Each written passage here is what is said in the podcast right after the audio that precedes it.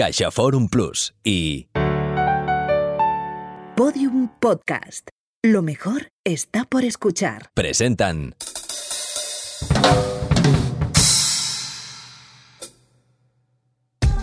El periódico había perdido contacto con los hombres y mujeres de 25 a 40 años, raza blanca, clase media y ámbito urbano.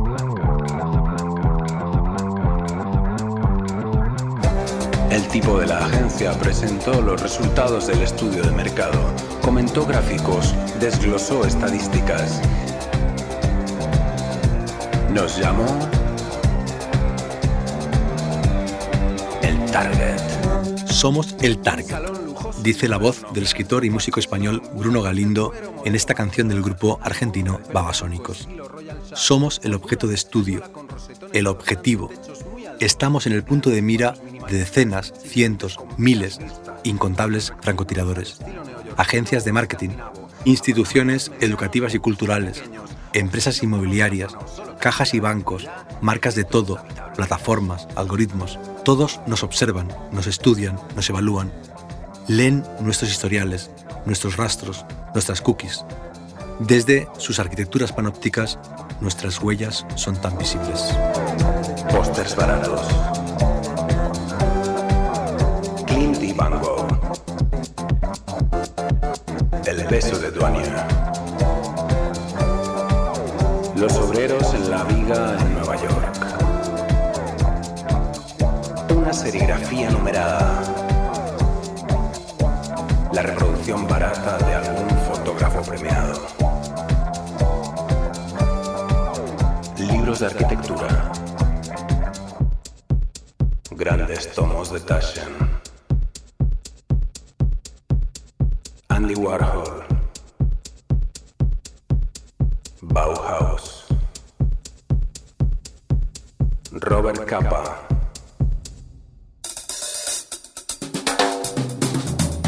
Cuando pensamos en grandes marcas, nos vienen a la cabeza Coca-Cola o McDonald's, Seat, Atutano, Monsanto, Hyundai o Amazon. Pero también Pablo Picasso o Andy Warhol o Elvis Presley o Margaret Atwood son marcas reconocidas. Y Homero o Velázquez o Frida Kahlo. Son marcas culturales que se inscriben en el ámbito de los cánones, los museos, las industrias creativas, máquinas de generar influencia, merchandising, lecturas, dinero. La banda sonora del capital, por tanto, es una música que lo abarca todo y tiene un objetivo muy definido, nosotros. Somos su target, del audio, de las notificaciones y de las listas de reproducción de Spotify, de las músicas de las estrellas del pop y de los anuncios de la tele, de los podcasts y de las series de televisión, de las pin-ups americanas y de los grandes del rock. Pin-ups americanas. Grandes del rock. Ecos, de Jorge Carrión. Ensayos sonoros sobre cultura, ciencia y tecnología a partir de las resonancias, las músicas y los latidos del mundo contemporáneo. ¿Aprendemos a escuchar? Capítulo 4. El paisaje sonoro del capital. Manuel Vila se compró un Audi de tercera mano, un Audi 100, y lo ponía a 200 por la autopista de Barcelona, y luego tenía que pagar el peaje y eso que no iba a ningún sitio. Se quedaba mirando el Audi en las tardes de domingo, en mitad de un descampado en mitad del desierto. El gran desierto que cerca la ciudad de Zaragoza, estéril y ácido como una bocanada de uranio enriquecido. Miraba las ruedas y las golpeaba con sus botas en punta, y pensaba que estaban durísimas, llenas de aire embrutecido. Y es que acababa de estar en una gasolinera que se llamaba el Cid y las había hinchado ese silbido poderoso de las válvulas.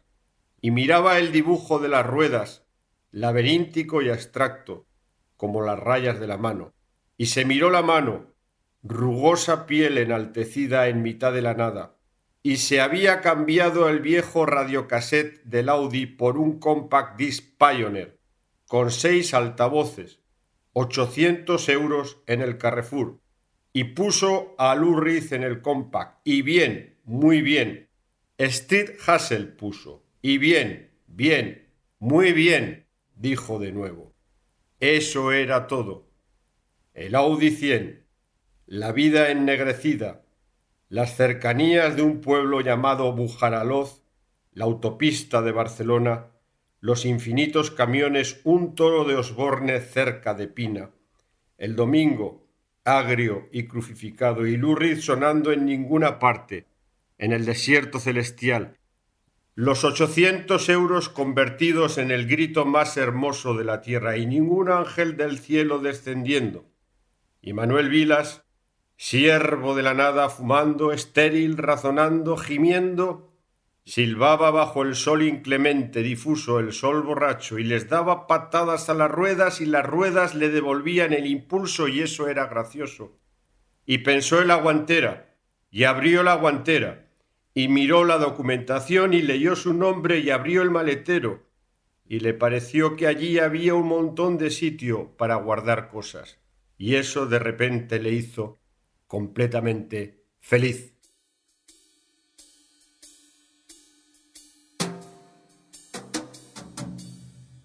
Solo me he comprado un coche en mi vida. Los otros dos los heredé de mi padre. No recuerdo sus modelos. Me deshice del último hace más de una década. En Barcelona me muevo a pie y en transporte público.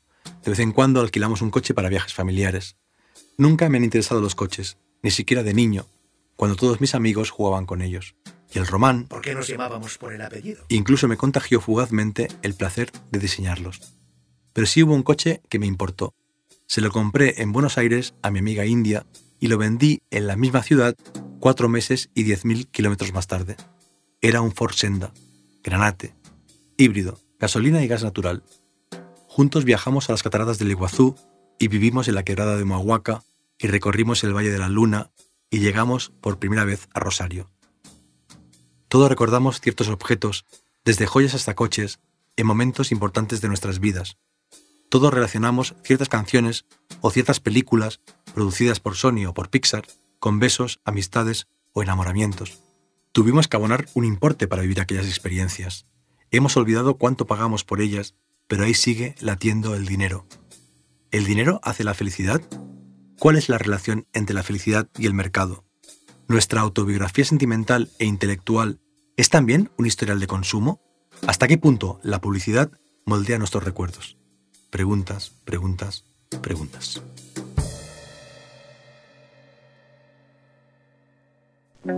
Solo hay una forma de hacer nocilla. Leche, cacao,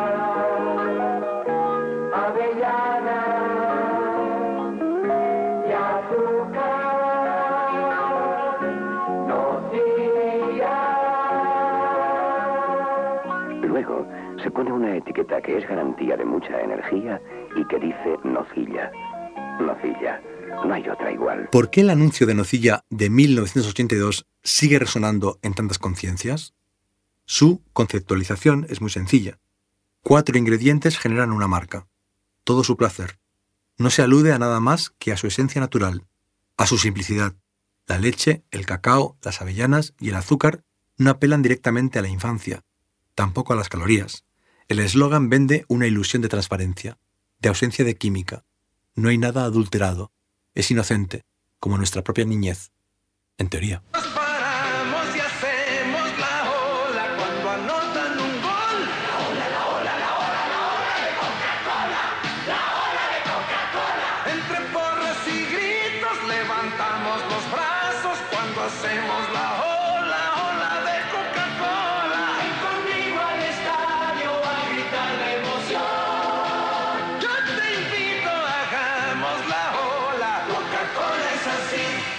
¿Por qué vinculamos el Mundial de México 86 con esas palabras y esa música de Coca-Cola?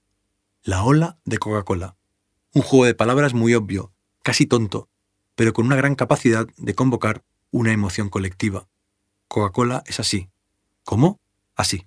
La publicidad sí que es así. Coñac Mérito.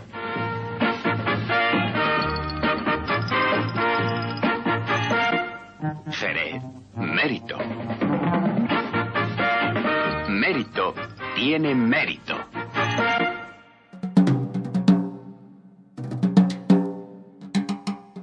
¿Por qué ciertos anuncios fueron tan poderosos que se adueñaron de épocas enteras de nuestras vidas? La autobiografía emocional de todos nosotros está jalonada por ellos. De los cientos de miles de anuncios que hemos escuchado a lo largo de nuestra vida, solo algunos han conseguido integrarse en nuestra memoria. Lo mismo ocurre con las canciones, con los diálogos de películas, con las frases que nos han dicho.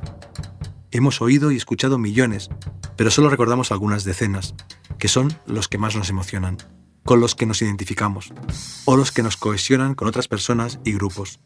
Forman parte de nuestra mitología personal. El teórico de los medios, Henry Jenkins, ha llamado a ese fenómeno convergencia mediática. Leo.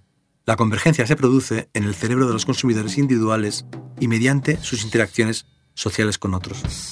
Cada uno de nosotros construye su mitología personal a partir de fragmentos de información extraídos del flujo mediático y transformados en recursos mediante los cuales conferimos sentido a nuestra vida cotidiana.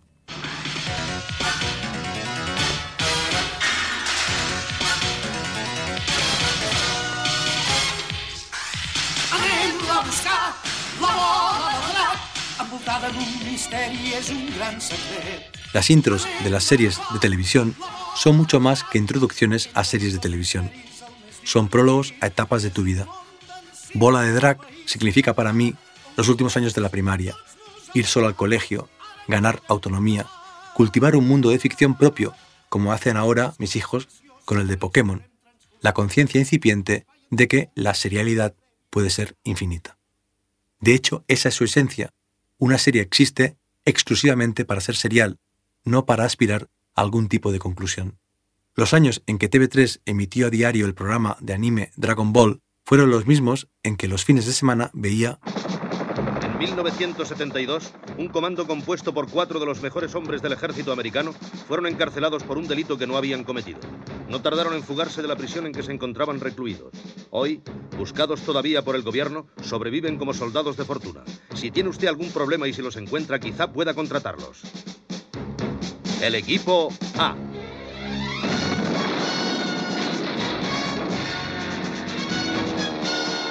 He dicho veía, pero debería haber dicho veíamos, porque esas experiencias de lectura son siempre colectivas, generacionales. Somos muchos los que memorizamos esas canciones, esas sintonías. Nos despiertan una gran cantidad de memoria dormida. Los niños catalanes veíamos La bola de cristal y Planeta Imaginari.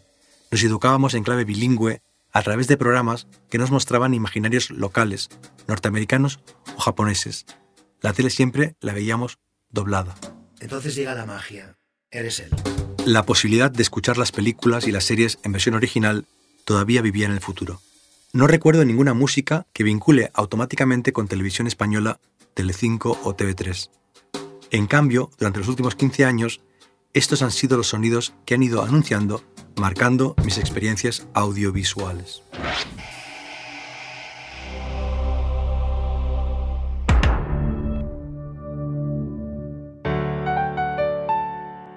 Podcast.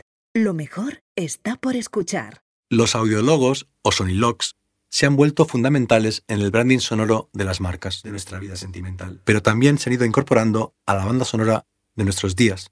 Mis jornadas laborales comienzan así. Acostumbro a escribir con música de fondo. Tal vez esa ha sido la razón principal de mi ausencia de cultura musical, de mi falta de entrenamiento en el arte de la escucha. He dedicado muchísimo tiempo, durante muchísimos años, a leer y a escribir, actividades que excluyen la posibilidad de poder prestar atención a la música que te envuelve. También he dedicado mucho tiempo y atención a ver obras de teatro, películas y series que incorporan su propia dimensión sonora. A visitar museos, sobre todo en silencio. En cambio, he ido a poquísimos conciertos y muy pocas veces he escuchado discos enteros como lo que son, obras que te invitan a cerrar los ojos. Cerrar los ojos y abrir los oídos. El objetivo de este podcast. Su target.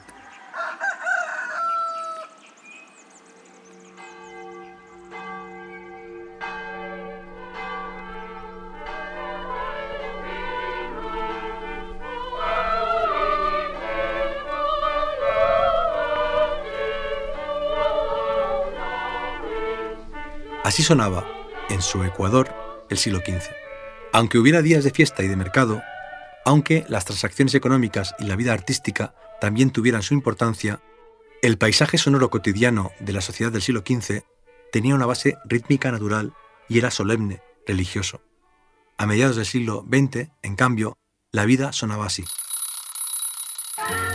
Vespino, conquista. Vespino, amistad.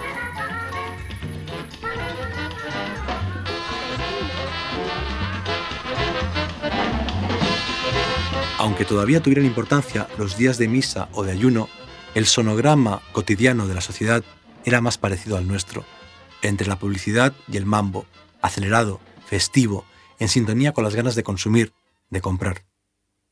Esa polifonía de la ciudad contemporánea quedó registrada en las grabaciones, la música, el cine o la literatura de principios del siglo pasado.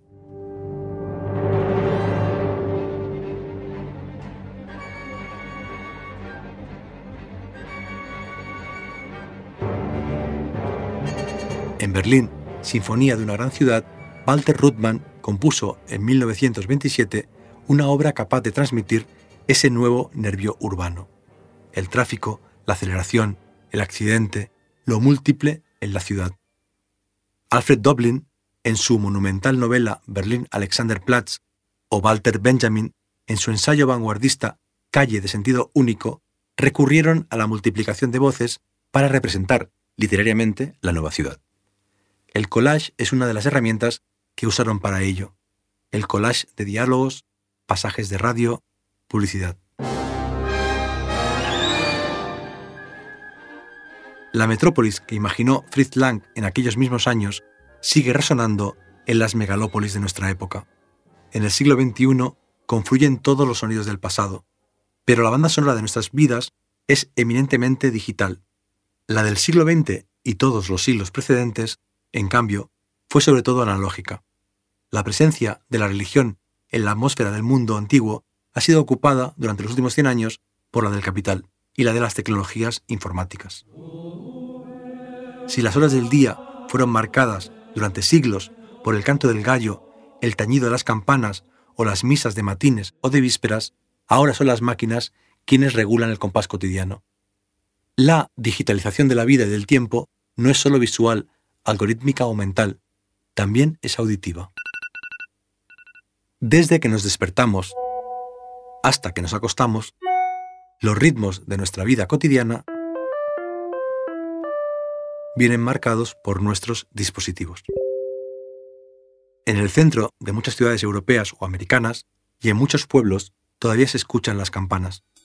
En las ciudades islámicas, la llamada a la oración marca el ritmo de los días pero también el campo y el Islam se digitalizan aceleradamente.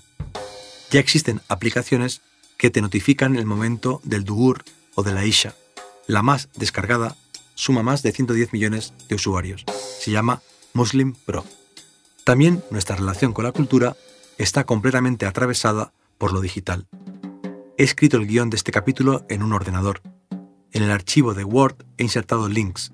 Se lo he mandado a Andreu Quesada por email hemos grabado en un estudio y mi voz se ha convertido en un archivo de audio también digital. Él la ha trabajado, editado, corregido, interpretado, enriquecido con músicas y otros audios. Podium la ha subido a una plataforma. Y tú la estás escuchando a través de un dispositivo o de unos altavoces o unos auriculares conectados por cable o, más probablemente, por Bluetooth. Sin duda, Jorge, sin duda. Da un poco de vértigo pensarlo, aunque al menos he tocado manualmente la batería. En los orígenes de los paisajes sonoros del capital hubieron campanas de metal, orquestas humanas, emisiones televisivas, voces de hombres y mujeres que todavía estamos o que ya no están. Pero al final del proceso, en este preciso momento en que me escuchas, todo eso solo existe en este formato, en esta alquimia, por completo digital. Madre mía, madre mía. Madre mía. Madre mía. Con Solaris, ensayos sonoros y su madre mía, entendí que también un podcast es una marca, que todo puede convertirse en un audiologo. Y le pareció que allí había un montón de sitio para guardar cosas. Y eso de repente le hizo completamente feliz. Pero a mí, lo que realmente me interesa de una marca, sobre todo si es tan personal como Solaris o Ecos, es que deje marca, que su rastro, su surco, sea reconocible, que ese rastro o ese surco se pueda interpretar incluso como un camino. Gracias por recorrerlo, por ser nuestro target y nosotros el tuyo.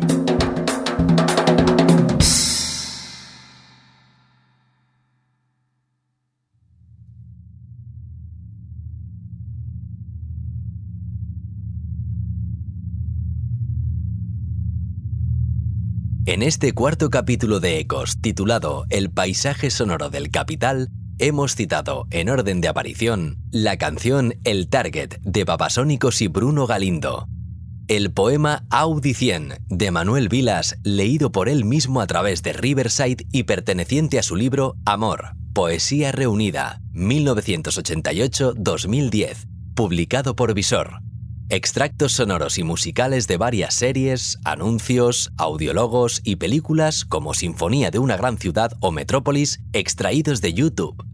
El libro Convergence Culture, La cultura de los medios de comunicación, de Henry Jenkins, traducido por Pablo Hermida Lazcano y publicado por Paidós. Pasajes del disco La música flamenca hacia 1450 y hacia 1500 una recopilación del Dr. Kurt Sachs interpretada en 1948 por la Cantoría de la Academia de Música Eclesiástica y Ecolástica de Berlín, disponible en el archivo digital fonográfico de la Biblioteca Nacional de España. En la misma web se encuentra la grabación del mambo 110th Street and Fifth Avenue de Noro Morales y su orquesta. También hemos reproducido algunas frases extraídas de las tres temporadas de nuestro podcast Solaris, Ensayos Sonoros. Así, una bomba en Londres tendría muy pronto su eco en Berlín, Ciudad del Cabo, Hanoi o Guadalajara, España. Y esas últimas bombas tendrían a su vez sus propios ecos en otras partes del mundo. Y todo daría comienzo. Hilario J. Rodríguez. Ecos es un proyecto de ensayos sonoros escritos, compuestos, dirigidos y narrados por Jorge Carrión. La edición, la música original y el diseño sonoro son de Andreu Quesada. La voz de la cabecera y de las citas finales de María Arnal. La edición textual es de Ana Rivera. La producción ejecutiva es de María Jesús Espinosa de los Monteros y Lourdes Moreno Cazalla. Una coproducción de Fundación La Caixa y Podium Podcast. Todos los episodios están disponibles en la web y en la app de CaixaForum Plus. Más información sobre el proyecto en la web de Podium Podcast y en las cuentas de Twitter e Instagram, arroba Jorge Carrión 21. Madre mía. Robert Capa. Grandes del rock. Pin-ups americanas. Grandes del rock. That's all, folks.